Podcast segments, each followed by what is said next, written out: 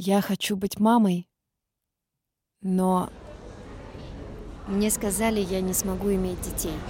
Мне не хватает денег, я рожу ребенка для других. Посоветуйте, как стать мамой. я очень хочу ребенка. Помогите, мне нужна работа. Мне очень нужна ваша А я помощь. смогу быть мамой? Мы будем прекрасными Я хочу родителями. ребенка, очень нужна ваша помощь. Привет, я Лена Литвишко, и вы слушаете подкаст «Суррогатное материнство» – подкаст «Поддержка для всех, кто хочет стать мамой».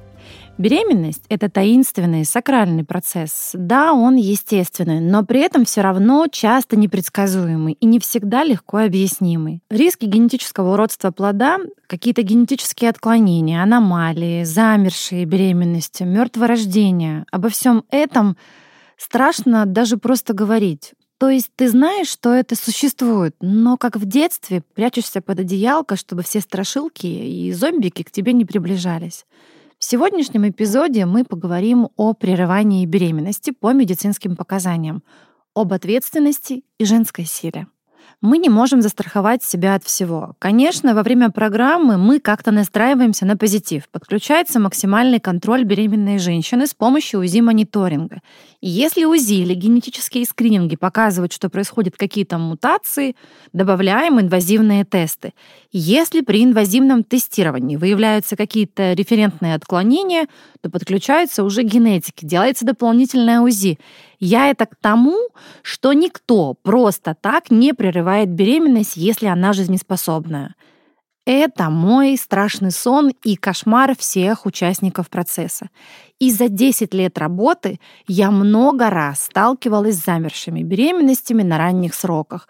И поэтому я всегда прошу своих клиентов, пожалуйста, не сообщайте своей общественности, пусть э, ваша, наша с вами общая беременность будет сакральной тайной, минимум до 12 недель, пока не будет сделан самый первый генетический скрининг плода, давайте все сдадим, убедимся, что с малышом все в порядке, и только после этого сообщим друзьям и коллегам.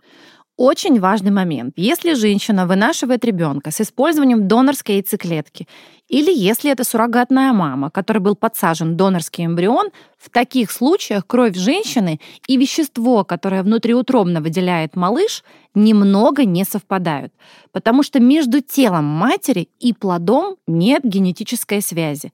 И сдавая кровь, мы можем получить ну, не совсем корректные референтные значения.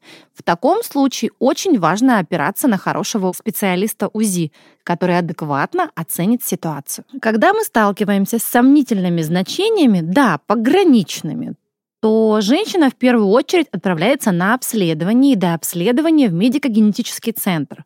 В этом же центре происходят многократные консультации, собираются консилиумы, повторно производится УЗИ на специальном аппарате, который фокусируется именно на генетических аномалиях. И только в случае, если происходит что-то глобальное, страшное, непредсказуемое, и беременность не замерла самостоятельно, то только тогда биологические родители принимают решение о прекращении беременности. Хочу сакцентировать ваше внимание. Да, в случае, когда женщина принимает решение стать суррогатной мамой, она должна понимать, что если у плода возникает генетическая аномалия или генетическое уродство, то в данном случае только биологические родители могут принимать решение о прерывании самой беременности. Никак не она сама. Скажу грубо, но сурмама ничего не решает.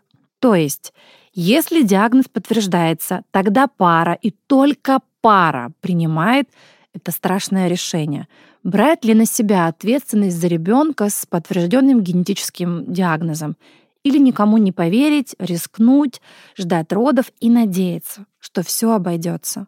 Когда я все это говорю вслух, я хорошо понимаю, как это больно, ужасно и отвратительно. Весной, этой весной, я лично прожила этот кромешный ад. Я находилась в палате с пятью женщинами, которые были в одинаково ужасных ситуациях.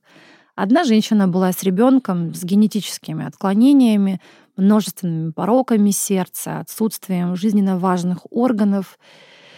И эта мать на моих глазах принимала страшное решение о прекращении этой беременности. И я видела, как трудно им с мужем вообще это решение давалось в целом, как долго они все взвешивают, как больно всем этим женщинам после, как мерзко себя чувствовать тем самым человеком в спарте, который скидывает нежизнеспособных младенцев со скалы.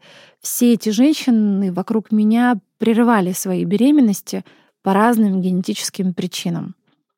К слову, а, мой вариант был самым простым в этой палате, а, так как моя беременность замерла самостоятельно, и мне не пришлось принимать этого страшного решения, как другим девчонкам. Самое интересное, что в этой палате, в которой я находилась, все мамы вынашивали вторых детей. То есть первые уже были абсолютно здоровые. А здесь такое. Тот же партнер, та же женщина, то же тело. И вот такой результат. И женщины принимали это глобальное решение, потому что понимали, что у них уже есть здоровые дети. И ну, они уже мамы. Ребенок с множественными поражениями внутри, родившись, станет обузой не только самой женщине, но всем другим членам семьи. Многие девчонки очень этого боялись, перенести эту нагрузку на других здоровых детей. То есть, ну, мы же не вечны, рано или поздно нас не станет. И уход за больным человечком упадет на плечи старших братьев или сестер это горе и потеря для всей семьи. Также в этой палате была девочка, у которой множественные беременности, которые заканчиваются мертворождением. Это когда ты вынашиваешь ребенка, он в тебе двигается, все нормально. А в один из дней у тебя живот становится колом, и ты ничего не чувствуешь. Там тишина, там все. И никто не может ответить тебе на вопрос, что произошло, почему с тобой случилось именно так. Почему вообще это случилось именно с тобой, а не с той другой отвратительной теткой на улице, а с тобой, которая помогает людям, добрая, светлая, хорошая.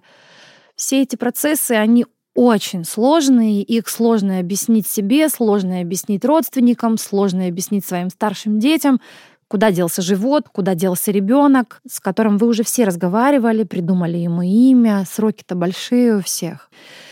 Это все непросто. Поэтому, когда это происходит с суррогатной мамой, с нами в рамках агентства «Осмед», агенту очень тяжело. Нужно найти подходящие правильные слова для мамы, объяснить, почему это с ней случилось, утешить, Самый сложный разговор должен состояться с биологической мамой. И здесь мы же говорим о разных женщинах, понимаете? Есть люди, которые относятся к суррогатным мамам как к великому дару, как к сестре, как к поддержке.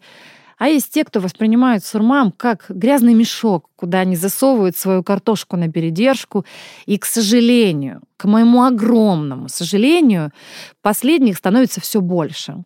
И Конечно, таких пар боятся суррогатные мамы, боятся, что будут судебные процессы, что все обвинения из-за потери ребенка, аномалии, мертворождения посыпятся на саму суррогатную маму. Да, действительно, суррогатная мама тоже может быть мошенницей. И в предыдущих эпизодах я говорила уже об этом.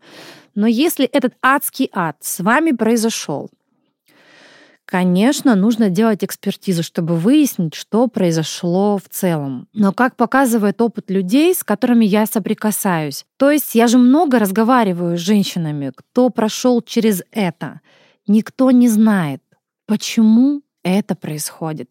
К сожалению, многие женщины, когда с ними такое происходит, они решают попробовать суррогатное материнство, и если вдруг это повторяется и суррогатной мамой, это удар это то, что может вынести далеко не каждая женщина. По поводу суррогатных мам, у которых были замершие, несостоявшиеся беременности, были случаи, когда женщина восстанавливалась физически, психологически, готова была идти в программу, и мы об этом говорили честно родителям, репродуктологу, и родители принимали решение, готовы они или не готовы идти с этой суррогатной мамой в программу. Были, кстати, сурмамы, которые после подобного принимали решение больше не идти в программу никогда.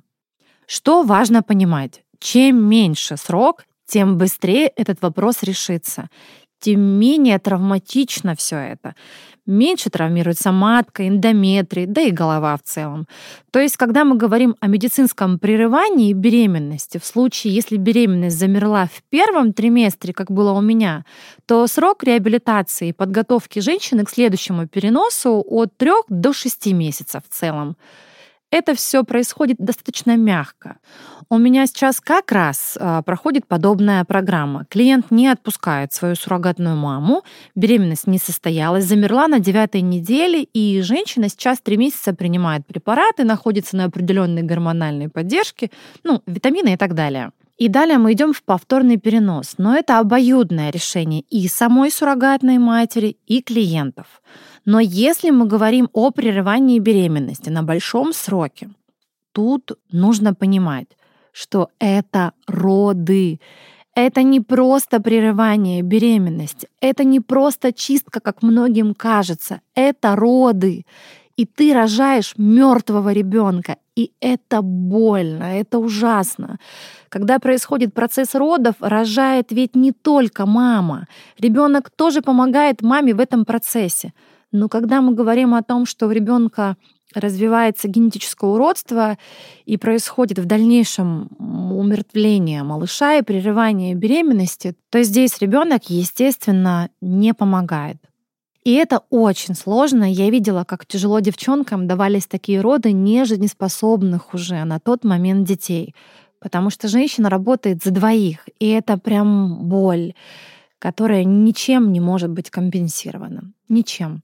Так как я хочу, чтобы мой подкаст был действительно подкастом поддержкой, я хочу поделиться своей личной историей. Не себя как агента, а себя как мамы. У меня было три несостоявшихся беременности, и я наблюдалась у лучших специалистов и прикладывала максимум усилий для благополучного протекания беременности. Но почему-то твое тело говорит «не сейчас». И сейчас я говорю женщинам, которые столкнулись с такой ситуацией, не замыкайтесь в себе. Если хотите, прокричите, проревите, проплачьте, миллион раз проговорите, не замыкайте эту боль в себе. Будьте слабы, давайте себе отдохнуть, позвольте себе быть не только мамой, а просто женщиной. Путешествуйте, позанимайтесь сексом, в конце концов, для удовольствия, а не для деторождения. И уже когда голова будет готова, попробовать еще раз, тогда уже возвращайтесь на этот путь снова. А если не готова, не иди. С вами была Елена Литвишко, эксперт в области суррогатного материнства и донорства ооцитов.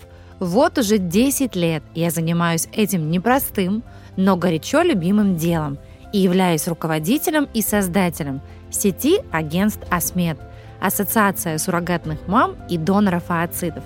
Всю подробную информацию вы найдете по ссылке в описании.